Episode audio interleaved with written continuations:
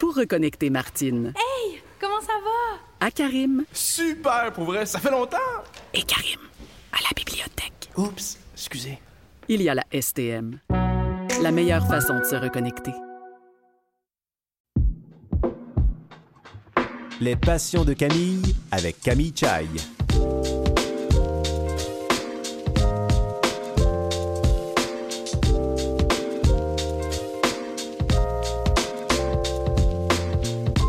Mesdames et messieurs, bonjour, ici Camille Chai, j'espère que vous allez bien. Aujourd'hui, je reçois deux invités et je commence par Lynn Marie Bilodeau, qui est une jeune athlète de 21 ans. Elle vit avec une hémiparésie et elle était la plus jeune skieuse paranordique de la délégation canadienne aux Jeux paralympiques d'hiver de Pékin 2022. Et je recevrai aussi Chantal Bonneville, elle est danseuse et chorégraphe. Elle vit avec la sclérose en plaques. Elle s'est retrouvée en fauteuil roulant et pourtant, euh, elle fait toujours de la danse. Elle a même fondé la troupe de danse en fauteuil roulant Gagne de roues. Vous écoutez Les Passions de Camille.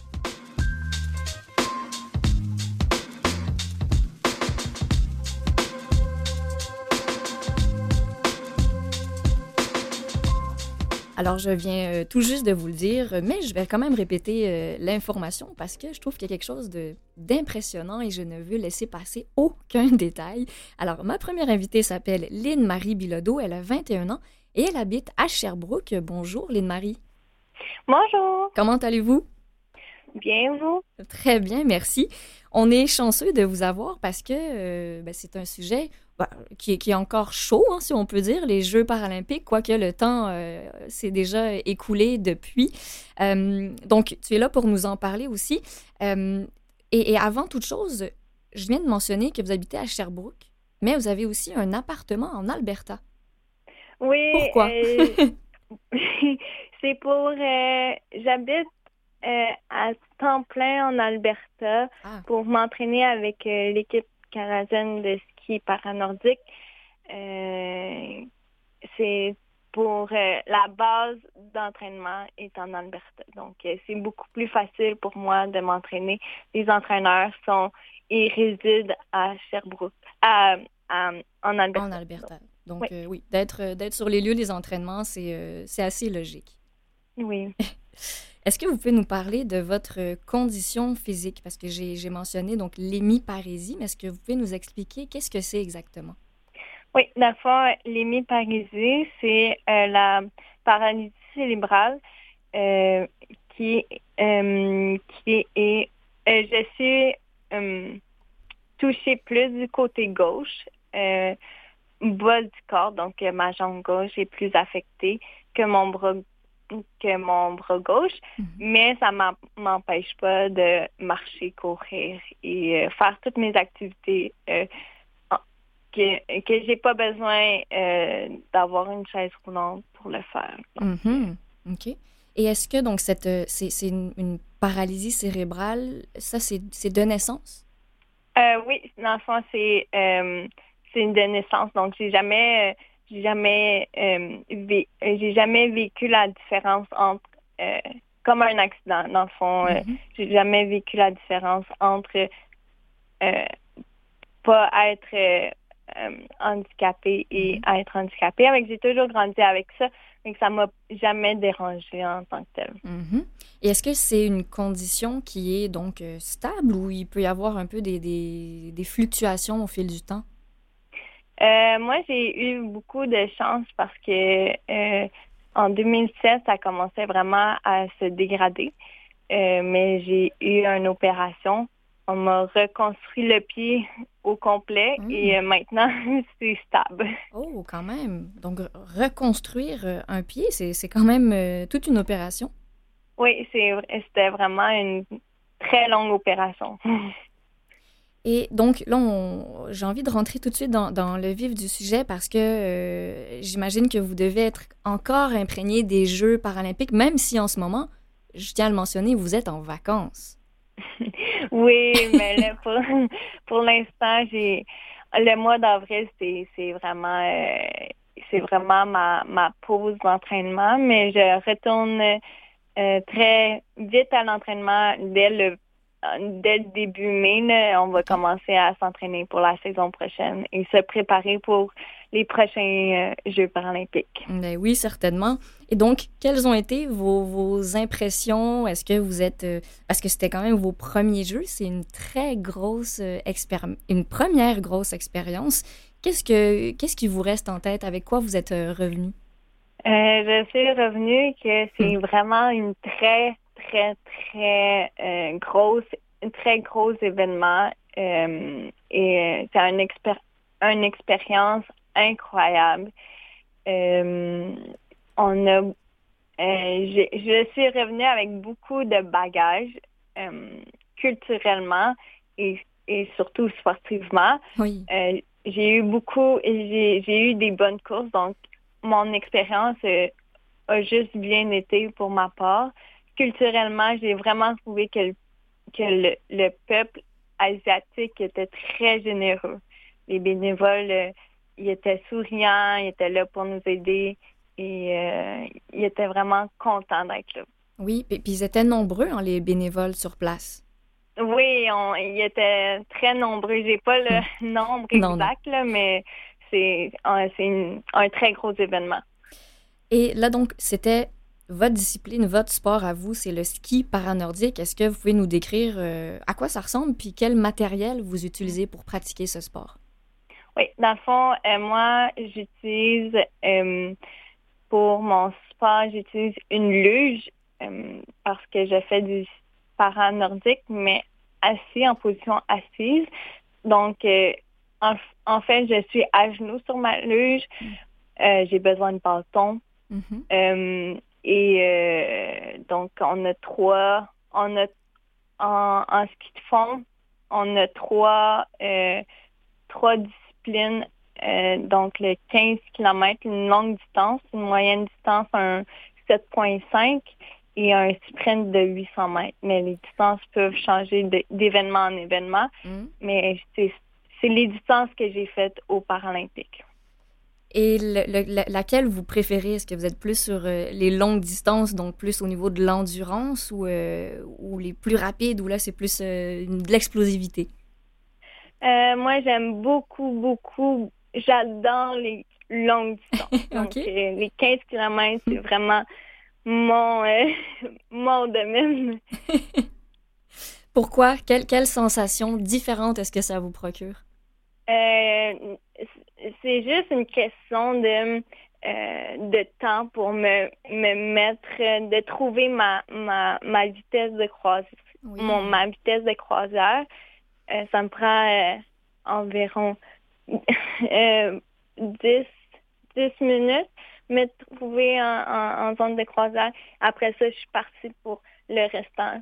Je suis correcte, mais par rapport à, au, au sprint, c'est deux minutes et c'est déjà terminé. Ah oui. Donc, euh, je trouve ça un peu plus dur, les Je comprends. Ben, on, comprend, oui, que c'est, c'est pas du tout le même rythme. Donc, euh, c'est pas la même chose qui se passe euh, d'une discipline à l'autre. Non. et vous avez dit que là, vous, vous êtes assis, donc du ski paranordique assis. Il y a aussi l'option de le faire debout. Vous, vous avez essayé les deux. Oui, dans le fond, moi, j'ai commencé dès mon jeune âge. J'ai commencé à faire du ski de fond debout. Et en 2010, euh, j'ai euh, l'entraîneur de l'équipe euh, canadienne m'a proposé de faire un changement vers la luge pour améliorer mes, mes, mes performances et mm-hmm. pouvoir rentrer sur l'équipe canadienne. J'avais plus de chances de rentrer sur l'équipe canadienne si j'allais, si j'ai, je changeais pour euh, la luge et j'avais une bonne double poussée et hmm. euh, ça tombait à la bonne place parce que euh, ma jambe gauche ne pouvait plus supporter les longues distances. Ah oui, il y a, beaucoup de détails à prendre en compte. Puis on parle quand même des, des Jeux paralympiques, c'est un sport d'élite, donc ces détails-là, il ne faut pas les laisser au hasard. Non, surtout pas. Est-ce qu'il y a quelque chose qui vous a... Parce que vous dites que, bon, c'est, ça, vous, êtes revenu avec un bagage euh, sportif et culturel, mais pour, sur le côté sportif, vous avez observé les autres athlètes. Qu'est-ce que, qu'est-ce que vous avez retenu et que vous allez appliquer à vos prochains jeux? Euh, c'est vraiment inspirant de voir premièrement les, les, meilleurs au monde à l'œuvre. Hmm. Euh, donc, euh, j'ai vraiment beaucoup appris avec ces gens-là. Je crois que j'ai appris beaucoup la gestion de la pression des performances hmm. et la, le, le, stress, comment gérer le stress. ça, j'ai vraiment euh, j'ai vraiment appris que je prévois appliquer pour mes prochains jeux. Intéressant. Donc, euh, gestion du stress, entre autres, parce que c'est une réalité pour, euh, ben, pour presque tous les athlètes, j'imagine. Oui, le, stress, tout dépendamment comment que, on, le gère, mais des fois, ça paraît un peu plus que les mm-hmm. autres. Mais euh, j'imagine que tous les athlètes ont un, petit stress, euh, hmm. un, un, bon stress. Oui, oui. Euh, est-ce que vous avez un moment coup de cœur, quelque chose qui vous a étonné ou qui vous a marqué ou vous a dit waouh? les moments qui m'ont marqué, je crois que c'est l'ensemble des Jeux paralympiques. Hmm. C'est de, de, voir, de voir les pays s'unir, tous les pays s'unir pour un gros événement. Je le savais parce qu'on les voyait à la télévision, mais le vivre, euh, c'est un autre, un autre niveau. Oui, ça, euh, ça j'imagine bien. Oui, c'est, ça doit être dur même hein, à, décrire, Lynn Marie, à l'expliquer dans des mots. oui, il faut le vivre pour le savoir. Exactement. Ben, on peut laisser le temps aux auditeurs d'essayer d'imaginer c'est quoi et ça ressemble à quoi les Jeux paralympiques, surtout si on est un premier athlète à y participer. Entre-temps, on va, aller écouter une chanson et on se retrouve tout de suite après. Merci.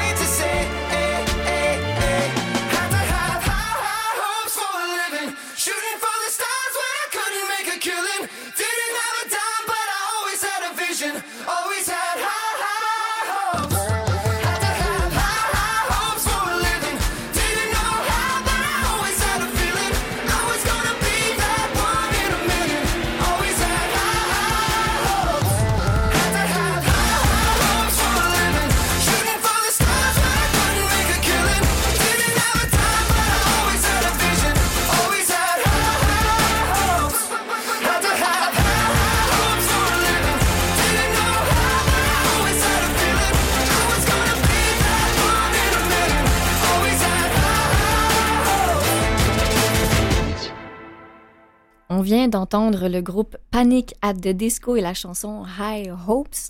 C'est et c'est le choix de Lynn Marie Bilodeau. Lynn Marie, pourquoi avoir choisi cette chanson? Euh, justement, euh, parce que c'est un, c'est une, chanson qui me rejoint beaucoup euh, pour les paroles et que à chaque gros événement euh, ou, ou des, des, des, des compétitions de plus petite envergure, euh, j'ai toujours euh, cette euh, musique qui joue en qui joue en arrière pour euh, me préparer pour me mettre dans ma bulle.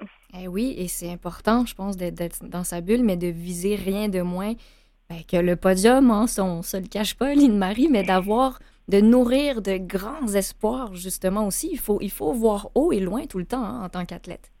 Oui, c'est c'est important et de et de se concentrer sur un objectif à la fois. Euh, ça ça nous aide aussi à bien se concentrer sur la course qu'on a à faire aujourd'hui Mhm. et euh, et ça va juste nous aider pour euh, atteindre le, le gros objectif ou le, le rêve en tant que tel. Mhm. Et là, ben, vous le dites vous-même, hein, ce, ce n'est que les, dé- les débuts, c'est vos premiers jeux, mais vous avez participé à plusieurs Coupes du Monde, à plusieurs compétitions. Est-ce que vous avez en tête à peu près le, chiffre? À combien de Coupes du Monde vous avez euh, participé? Euh, ça va faire ma sixième Ah oui, en Coupe du Monde. Oui. Quand même. Donc, vous avez. euh, en fait, moi, je sais que vous êtes triple médaillé d'or euh, aux Jeux d'hiver euh, du Canada en 2019, entre autres, mais je pense que c'est pas les seules médailles que vous avez ramenées. Oui, dans le fond, ces jeux-là, c'était mes premiers Jeux du Canada. Wow. Je savais, je savais pas à quoi m'attendre.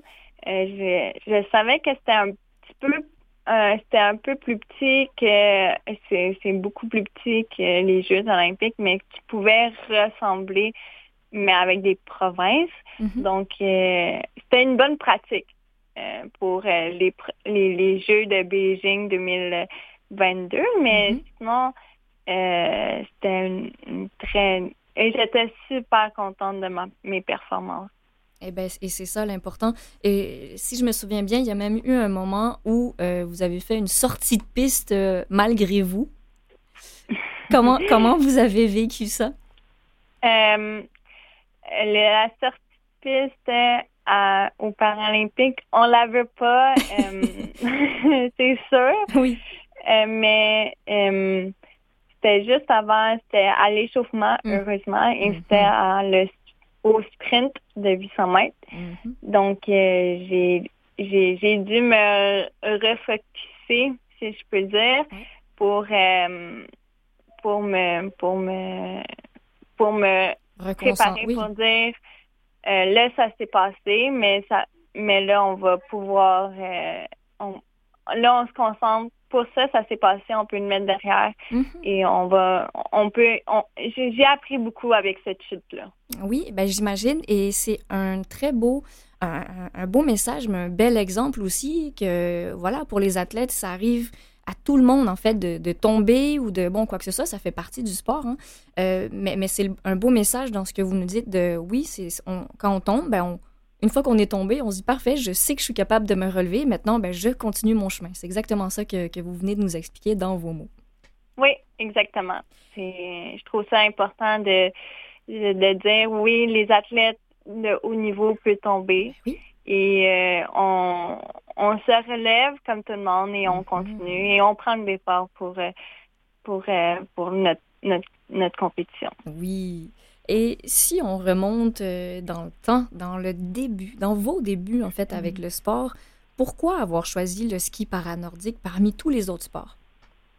Euh, juste parce que, euh, dans le fond, moi, moi, je suis vraiment une, une, une- une- j'ai une famille très sportive, donc mes parents, ils faisaient du ski alpin. Euh, mais euh, j'ai un grand frère qui euh, faisait du ski de fond.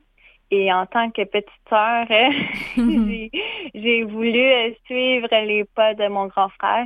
Et moi, j'ai resté, euh, j'ai essayé le ski de fond et j'ai, j'ai, j'ai, j'ai tombé amoureuse du fond. Donc j'ai donc j'ai j'ai fait j'ai fait j'ai resté à, j'ai resté dans ce sport J'ai resté accrochée. Oui. Et maintenant je suis allée au jeu. Wow! C'est... Et, et, et, je le répète, vous avez 21 ans, donc euh, votre, votre carrière, euh, elle peut être longue encore. Ma carrière vient juste de commencer Ben avec oui. les jeux. Ben oui. Dans le fond, euh, pour moi, comment que je le vois, c'est on s'entraîne beaucoup, beaucoup, beaucoup pour arriver au jeu, au premier jeu paralympique. Mhm. Et après ça, c'est juste la carrière qui commence parce qu'après ça, il va en avoir d'autres. Ben oui. Euh, si tout va bien, il devrait en avoir d'autres. Mais euh, oui, c'est la carrière qui commence. Et ça prend combien de temps, justement, pour, euh, pour s'entraîner? Disons, avant, avant de commencer, ben, de, de participer aux premiers Jeux paralympiques, vous, vous avez dédié combien de temps dans l'entraînement? Seulement Moi, pour les Jeux? seulement pour les jeux. Euh, mon rêve a, débuté vraiment très jeune, mais j'ai j'ai fait quatre ans. j'ai commencé j'ai vraiment choisi d'aller au jeu, de m'entraîner. Ça fait six ans que ah. j'avais cette idée-là dans ma tête. Et euh, maintenant, en 2000, 20, en 2022, j'ai pu, euh, j'ai pu le, le, réaliser, mais ben c'est ça, ça prend beaucoup, beaucoup de temps. Puis c'est pas toujours facile, mais mm-hmm. on, on, arrive pas à, nos fins. Oh oui, c'est vous savez de quoi vous parlez. Euh, et, à quoi ça ressemble l'entraînement au quotidien? Donc, combien de jours dans votre semaine est-ce que vous dédiez à l'entraînement? Euh, nous, on, on s'entraîne en paranoïaque, on s'entraîne sept euh, on s'entraîne six jours par semaine, donc euh, six jours sur sept. Euh, on a une journée de congé. Une journée, on a une grosse journée qui peut être trois heures, trois heures à quatre heures, trois heures, trois heures et demie à quatre heures de ski à faire. Donc, c'est un volume. On fait beaucoup de volume. Sinon, euh, c'est deux entraînements par jour normalement. Wow! Est-ce qu'à côté de ça, vous avez du temps pour euh, ben, à consacrer à vos études? Oui, euh, entre mes entre mes, mes, mes entraînements ou euh, le matin très tôt. Oh là là! Euh, je, je, je, je suis où je fais mes je fais de l'école. ouais. Et donc, vous étudiez dans quel domaine? Là, je fais un cours en, en psychologie en psychologie de la commu- en, commu- en communication. D'accord. Donc, les communications, qu'est-ce qui vous intéresse euh, un peu plus pré- précisément dans, dans le vaste monde des communications? Euh, pour l'instant, euh, je sais pas où je m'en vais avec ça. Euh, je, je me cherche un peu. J'ai, j'ai essayé plusieurs domaines, euh, mais j'ai pas encore trouvé ce qui m'intéressait beaucoup. Oui. M'intéressait euh, pour dire qu'après ma carrière, j'allais faire, euh, j'allais faire euh, ce métier-là. Mais euh, j'ai, toujours été curieuse de savoir comment les gens communiquaient Mhm. euh, autrement que verbalement. Mais oui.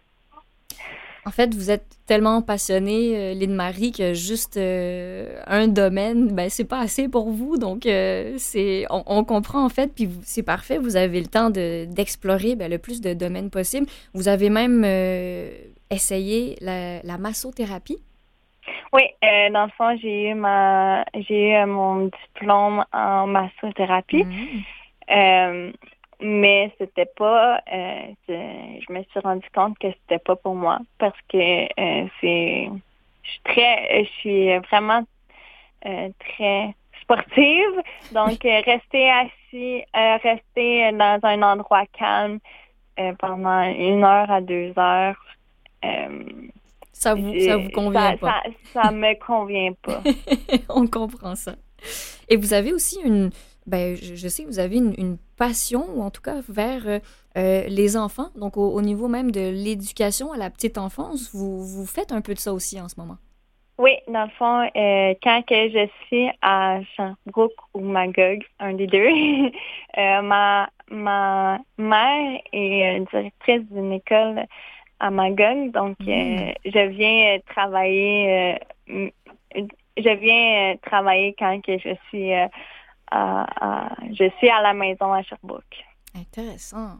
On voit que votre famille, euh, elle est très proche de vous. On dirait que vous, la, passion, en fait, ou les passions de, tous les membres de votre famille, ben, vous aussi, c'est vos passions à vous maintenant. Vous touchez à un petit peu tout.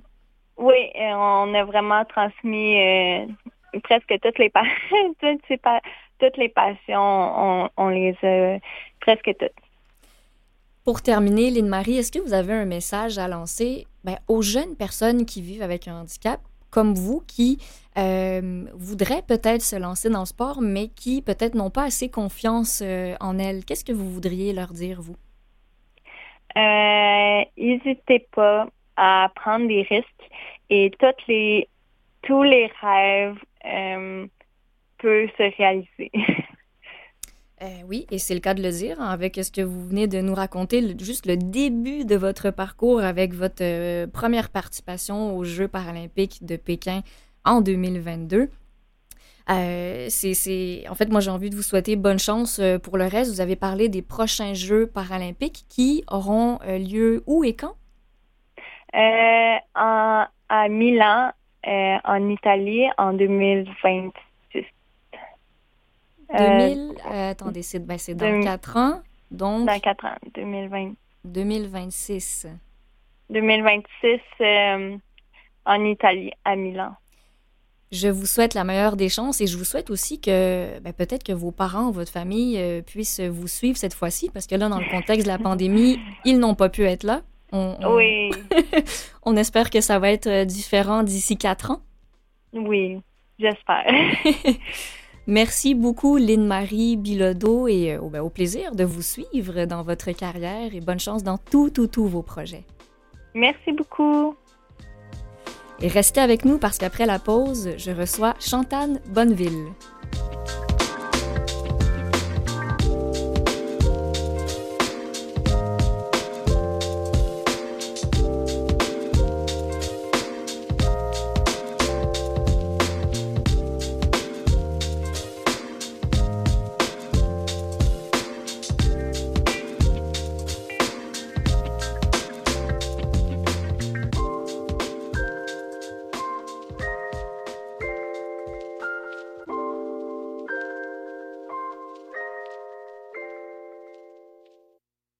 Reconnecter Diego. Salut tout le monde, ça va bien? À ses collègues. Hey! Allô, le petit nouveau? Et ses collègues à Diego.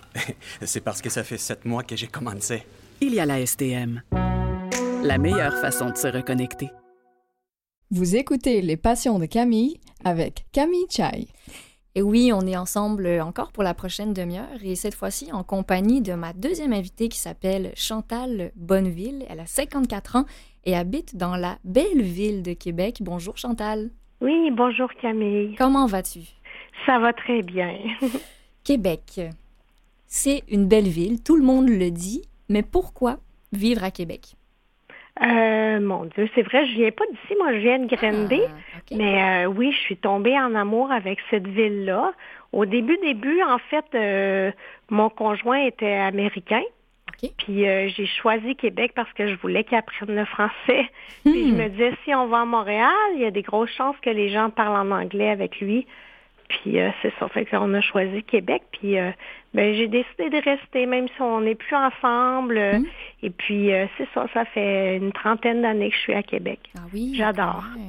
ben, je veux dire, toutes les personnes qui habitent à Québec ont toutes le même discours et tout le monde, toutes les personnes, entre autres, qui sont en fauteuil roulant, me disent que c'est quand même une ville qui, qui a une, belle accessibilité. Est-ce que tu es d'accord avec ça?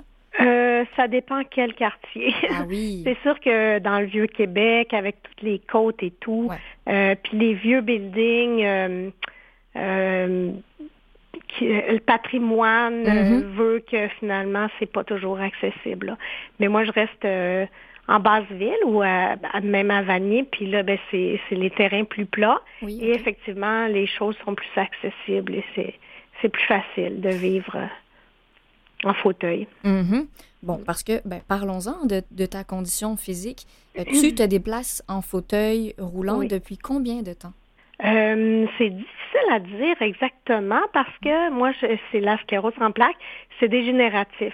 Fait qu'au début, je j'étais en fauteuil pour les longues distances et tout et tout. Mais je dirais que peut-être ça fait trois ans là, que, que je suis toujours en fauteuil ou en petit triporteur ou euh, que je ne marche plus finalement. Oh, donc c'est quand même récent pour, en fait, de dire que c'est le fauteuil roulant à 100% quoi.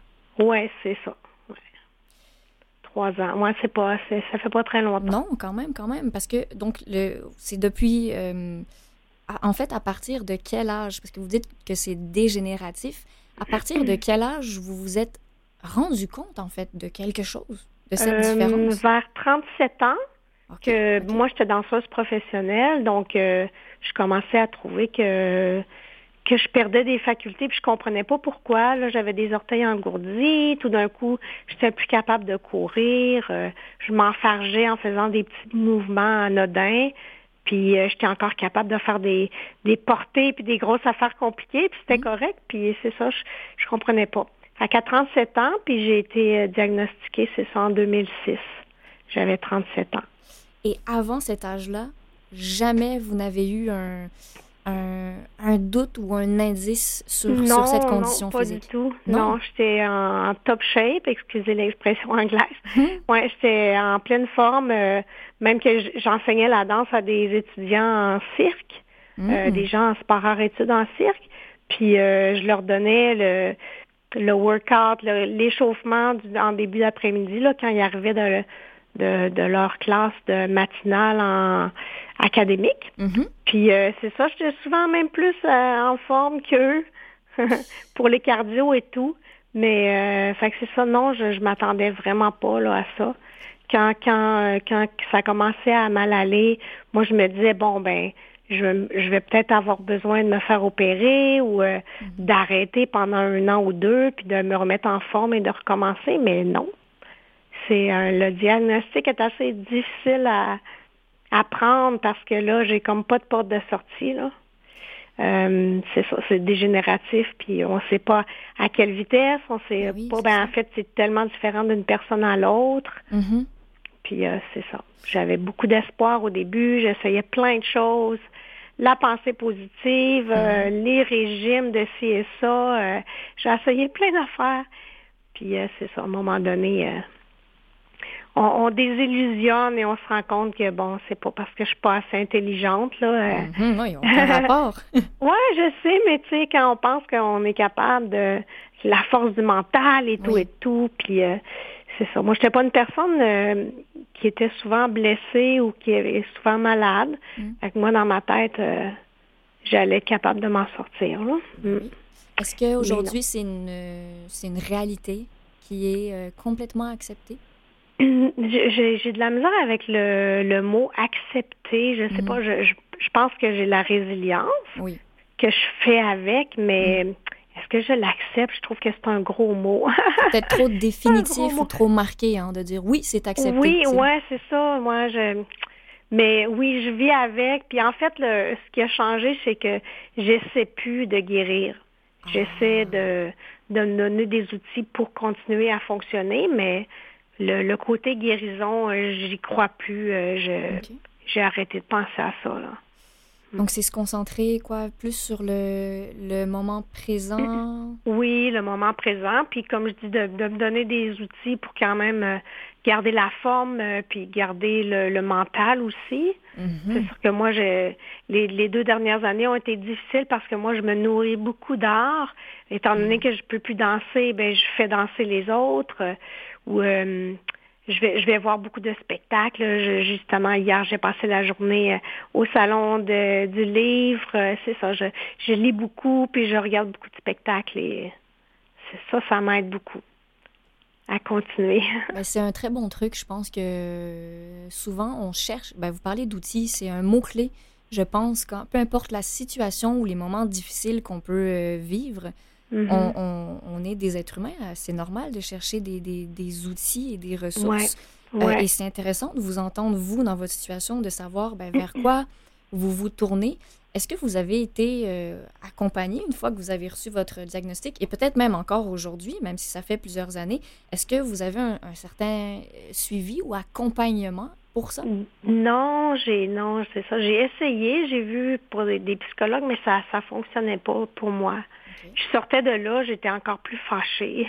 Mm. J'avais pas l'impression d'être comprise. Alors, euh, mais c'est ça, je, je, je, je, fais un petit peu de méditation de temps en temps. J'ai fait du, long, du yoga longtemps jusqu'à temps de, que finalement ça soit plus euh, difficile, trop difficile et trop exigeant, mm -hmm. que finalement j'étais plus fatiguée en sortant qu'à qu oui. n'y avait plus de bienfaits, là, finalement. Oui.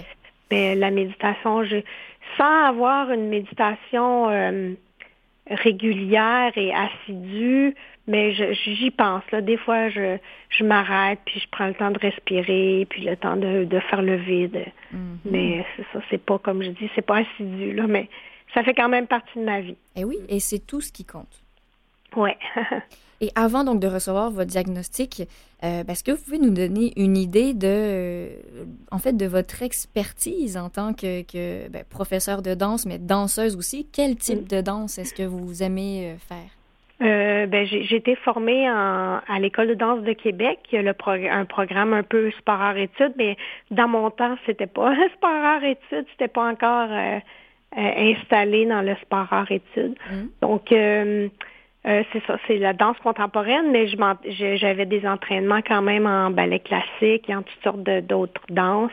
J'aimais ça, en fait, moi j'ai essayé beaucoup de... Je, je, faisais un petit peu de danse africaine, du, de la, du jazz, j'ai fait le même de la danse traditionnelle, la gigue et tout. Je faisais plein de choses. Wow. J'aimais ça, euh, toucher à toutes sortes de choses. Est-ce que vous pouvez nous, euh, nous, nommer quelques contrats que vous avez eus et que vous avez adorés? Euh, ben, quand je, les, les, premières fois j'étais engagée pour euh, l'Opéra de Québec avec euh, wow. de danser sur, au Grand Théâtre avec euh, ça, dans un spectacle d'opéra. C'est sûr que côté technique danse, c'était pas les contrats les plus euh, valorisants ou en tout cas les plus difficiles ou okay. bon. Mais moi, j'ai adoré ça. C'est c'est une des choses qui me manque le plus parce que de vivre un gros, gros spectacle comme ça, à grande envergure, avec la fosse d'orchestre, avec l'Orchestre de Québec, puis euh, les chanteurs d'opéra. En fait, le, le premier opéra que j'ai fait, c'était euh, Turandot de Puccini. Puis euh, il y avait comme, euh, je sais pas, on était 70, je pense, oh. sur scène. Il y avait une quarantaine de chœurs. On était, il y avait des danseurs, des figurants. C'était assez intense. J'ai adoré ça. Puis de danser à, à, à l'intérieur de la musique, moi, euh, je, je, trouvais ça, c'était vraiment l'ultime expérience là, de, de, danser vraiment à travers dans la musique. Je sais pas comment l'expliquer, là, dans la musique, là, vraiment. C'est comme une, une expérience euh, immersive, en fait, que, oui, que vous nous décrivez. Oui. Euh, oui, ça doit être particulier. Oui. Puis ce que j'ai fait aussi, j'étais modèle pour euh, du body painting. Oh. Oui, puis ça, euh, j'ai fait des contrats, euh, ben, toutes sortes, pour des événements spéciaux, là, des, euh, pour, au Château Frontenac, au centre de congrès, un petit peu partout. Puis ça, je trouvais ça extraordinaire parce que le, je, le, le, le, le, type de body painting, c'est vraiment artistique, là, c'est pas... Mm -hmm c'est pas ce qu'on voit des fois dans les bars euh, que, oui, que, la personne arrive nue puis elle oui, se fait peinturer puis les gens sont là plus pour voir la nudité. Mm -hmm. Moi quand j'arrivais sur scène, j'avais déjà un fond euh, de fait là parce que c'est des, des, des body paintings, ça peut prendre trois quatre heures oui. à faire. Donc j'arrivais déjà avec un fond puis euh, la, la, la, la, finale devant public ou non, ça dépendait des contrats. Puis j'avais des grosses ailes de papillon Mmh. Euh, des ailes de 2 mètres par 1 mètre, donc c'était énorme. Euh, ben en fait, euh, à, à l'échelle pour que j'ai l'air vraiment d'un vrai papillon avec mon corps. Là. Mmh. Puis là, je, je, je, c'est ça, il y avait une performance de danse après en, en papillon. Ça, c'était vraiment spécial. Puis ce qui était spécial, c'est que les gens, elles me regardaient, waouh, comme je me sentais vraiment comme une œuvre d'art. J'étais mmh. comme un canevas vivant, en fin de compte. Puis après la performance, ben, j'allais prendre ma douche. Puis quand je partais, j'étais comme une moins que rien. Oh. Personne ne me reconnaissait, là, tu sais, autant c'était comme Waouh, j'étais c'est ça, c'est extraordinaire. Puis là, je m'en vais chez nous, puis je, je suis rien. Mais c'est fou, l'image du, du, papillon qui, qui attire tous les regards, qui, qui est majestueux, qui est magnifique. Puis après, quand le, tout le déguisement euh, s'enlève et s'efface, ouais. Ben, c'est une autre réalité. Oui, c'est ça, Mais il doit y avoir quelque chose de beau, Chantal, dans revenir à sa, ben, une, à sa simple expression. Ça, en tout cas, c'est une image, c'est un sujet sur lequel on pourrait euh, élaborer plus longtemps. oui, je pense. Ben, euh, d'ailleurs, ça, ça a été euh, comment je pourrais dire ça, un, test de, de ah, je m'excuse, je, manque de mots, là. D'humilité. Oui, voilà. Pour moi, quand, quand j'ai perdu mes capacités, quand je parle mes quand j'ai perdu au début mes capacités physiques, parce que je, je me définissais beaucoup avec mon corps, ma capacité, mes, c'est sur mon corps musclé, hmm. puis euh, mes, mes performances et tout ça. Alors là, tout d'un coup, je quand je perdais mes, j'ai perdu au début mes capacités.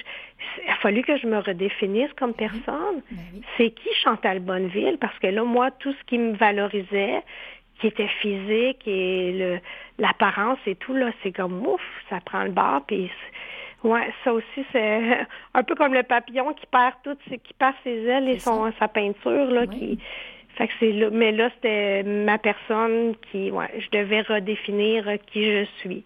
Ça n'a pas été facile. Je vous crois et euh, sur ces belles paroles, ça nous prouve à quel point il faut euh, faire les choses euh, tout doucement et en douceur. Et c'est tout doucement le titre de la chanson qu'on va aller écouter à l'instant. OK.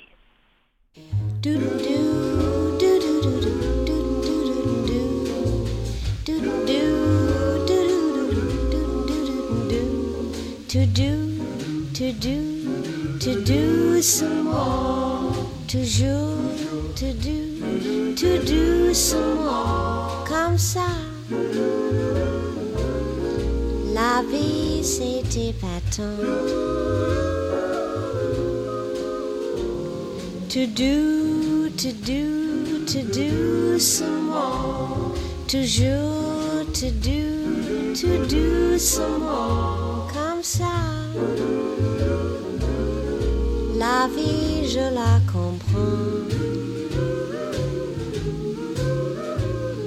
N'allez jamais trop vite, vous avez tout le temps. Attention à la dynamite. Prenez garde au volcan, à ces gens énervés qui ne savent pas aller. To do, to do, to do some more. Toujours, to do, to do some more. Comme ça. En flânant gentiment.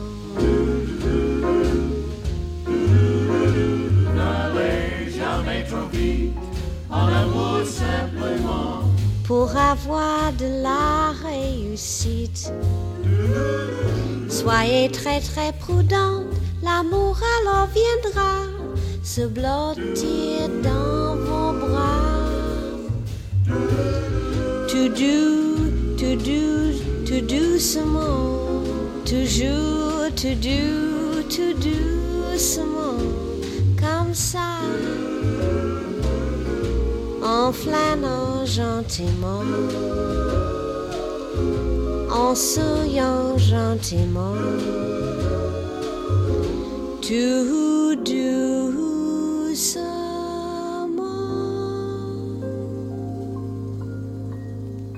C'était la chanteuse Blossom Derry et la belle chanson Tout doucement. Le message est assez clair, n'est-ce pas, Chantal? Mm. Oui, ouais.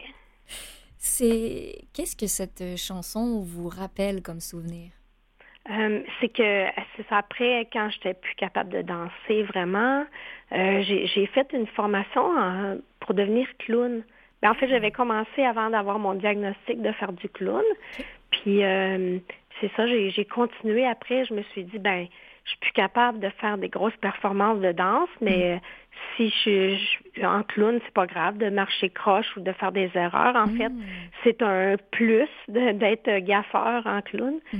Et puis, euh, c'est ça, j'ai travaillé, été engagée comme clown thérapeutique. Puis, euh, mais tout ça pour dire que cette chanson-là, je l'ai chantée beaucoup dans les dans les CHSLD, puis dans les aussi à, des petits enfants là pour euh, dans les hôpitaux.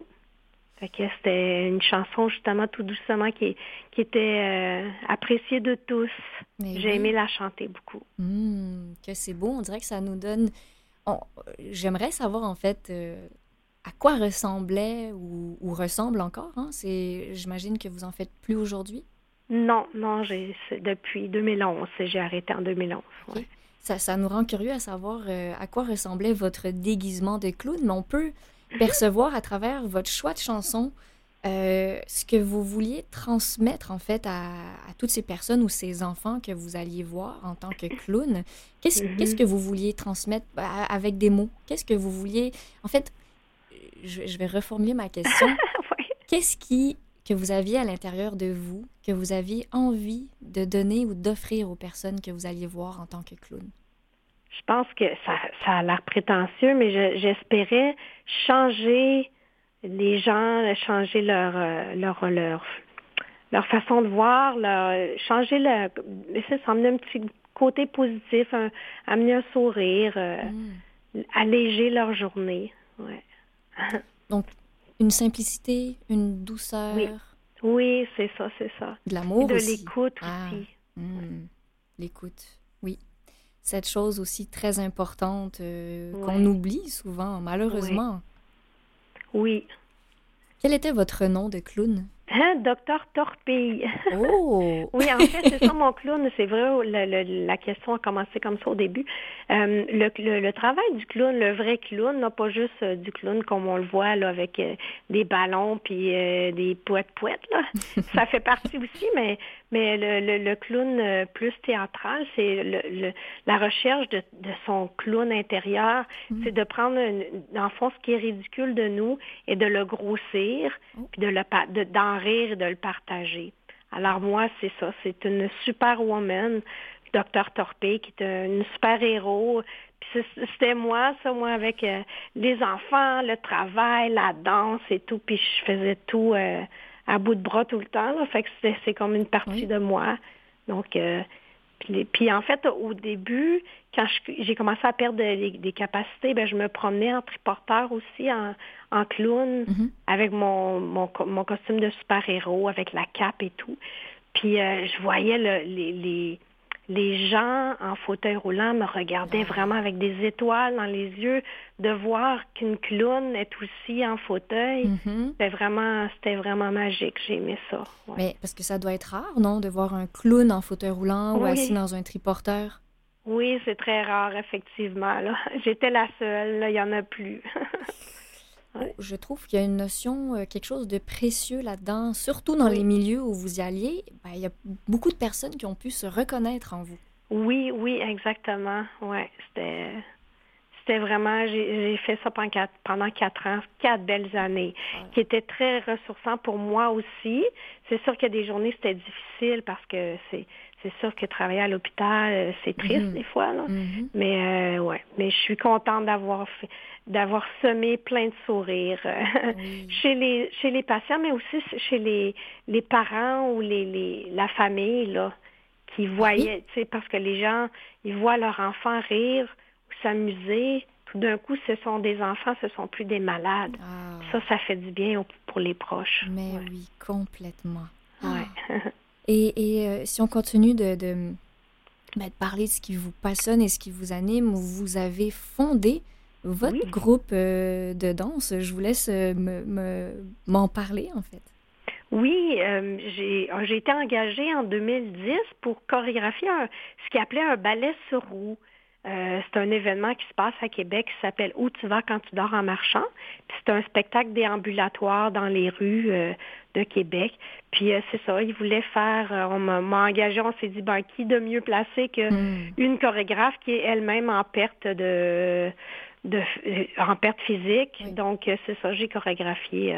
puis ça, c'est après cet événement-là, ben j'ai, je me suis dit ça prend ça dans ma vie, ça me fait mhm. du bien. Puis de voir aussi la fierté dans les, les danseurs en fauteuil aussi qui étaient tellement fiers de, de danser puis d'être, d'être regardés. Puis ça, c'est très fort comme phrase. Là. Je me suis fait dire ça par une des danseuses, que j'ai l'impression qu'on me regarde avec admiration et non pas avec pitié. Ah oui, ça, c'est différent c'est intense, hein, ça. Oui. fait que j'étais très contente de pouvoir, euh, ben, ah, je suis encore contente de pouvoir apporter ça, là. Fait que les, puis les gens du public aussi qui sont impressionnés, parce que là, depuis que ma troupe, euh, j'ai commencé ça en 2012, puis euh, ça existe depuis.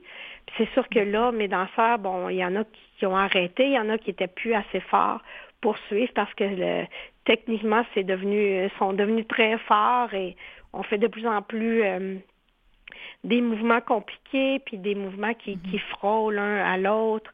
Des, des, des on, se touche aussi, puis on fait des mouvements ensemble. En tout cas, c'est, ça s'en vient assez complexe que c'est difficile de trouver des nouveaux danseurs. Mhm. Mais, euh, mais c'est aussi les, les c'est ça, le, public de voir euh, tout d'un coup de, de plus d'oublier un peu le, le handicap puis de voir vraiment des danseurs. Oui, euh, tout simplement, oui, oui. Je, comprends complètement ce que vous voulez dire. Et c'est incroyable comment tout est dans la, la, perception des choses. Hein. Peu importe le, la forme qu'on a, le, corps qu'on a, l'histoire qu'on a, le vécu. Oui, oui, oui, oui. Wow, donc là, c'est beau parce que quand vous parlez, en fait, on a plein d'images euh, en tête. Euh, et, et, sachant que l'art fait partie intégrale de votre vie, une autre de votre passion, c'est rien de moins que l'écriture, qui est très complémentaire avec tout ce que, ce que vous nous partagez. Oui, ben euh, c'est ça, j'ai décidé en 2017 de retourner à l'école. Moi qui avais, c'est ça, j'ai juste des cours de danse, ben, j'avais pris des cours aussi au cégep de communication et tout. Puis euh, c'est ça, c'est une amie à un moment donné qui me dit Pourquoi t'écris pas ton histoire? Je suis sûre qu'il y a plein de monde qui aimerait ça te lire. Et bon, mhm. alors euh, j'ai décidé d'aller en création littéraire à l'Université Laval. J'ai fait mon certificat, puis là, ben, j'ai décidé de transformer mon certificat en bac. Alors, je continue à, à, à, peaufiner mon mhm. écriture et puis mon livre avance tranquillement. Ouais. que je sais pas encore comment je vais le, quel titre il va avoir, puis quand je vais l'avoir terminé, parce que c'est quand même long. Mm-hmm. Pour moi, en tout cas, il y en a qui écrivent plus vite que d'autres, mais moi, c'est très long. c'est fou, hein? je fais encore un lien avec euh, ce, que, ce, que, vous nous mentionnez tout à l'heure. Euh, tout le lien du. En fait, le rapport à notre corps. Et il y a une phrase qui m'a frappée tout à l'heure que vous avez dite, puis c'est j'ai dû apprendre à me redéfinir. Oui. Euh, et j'ai l'impression que, ben, en fait, on, on va pouvoir euh, en apprendre davantage euh, quand vous aurez terminé votre livre et sans mettre aucune pression. On laisse le temps euh, au papillon de s'envoler, hein, donc au livre de s'écrire. mais j'avoue que j'ai hâte de, lire ce livre quand il sortira. Est-ce qu'il Est-ce que vous avez une inspiration ou un auteur ou une ouais n'importe qui en fait qui vous inspire dans vos écrits? Oui, c'est sûr qu'après avoir lu Rue de Kim Thuy, euh, c'est ça qui me donnait le goût d'écrire aussi. Je me suis dit, OK, on peut faire ça, on peut écrire sans nécessairement, on peut écrire notre histoire sans nécessairement que ça parte de A jusqu'à Z. Ah. Alors, on peut faire des chapitres. Puis c'est comme ça que je le construis, mon livre. De toute façon, ça serait trop compliqué parce que tout s'entrecroise.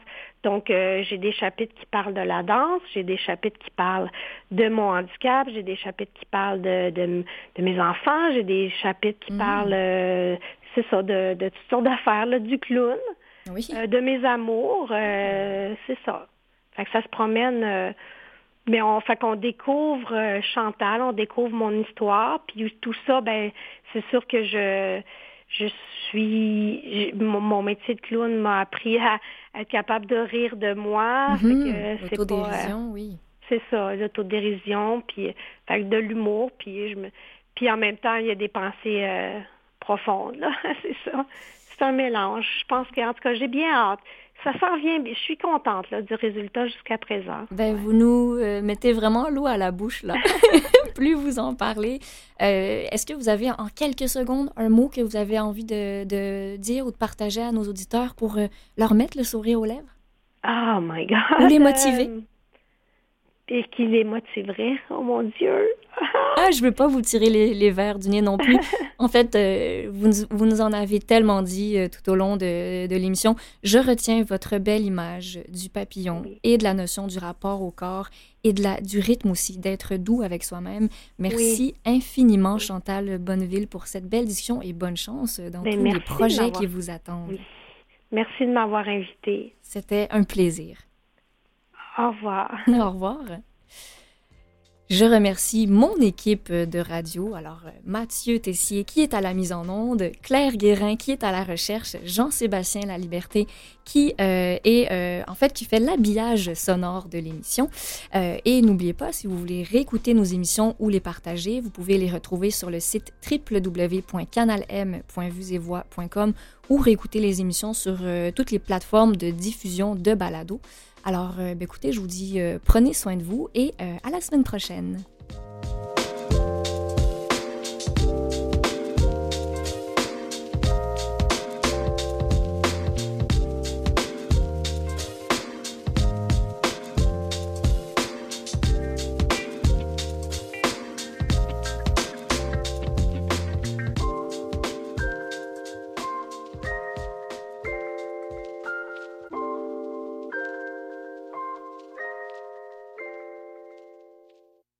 Pour reconnecter Simon et Pierre-Luc à Deux relish moutarde puis le liqueur.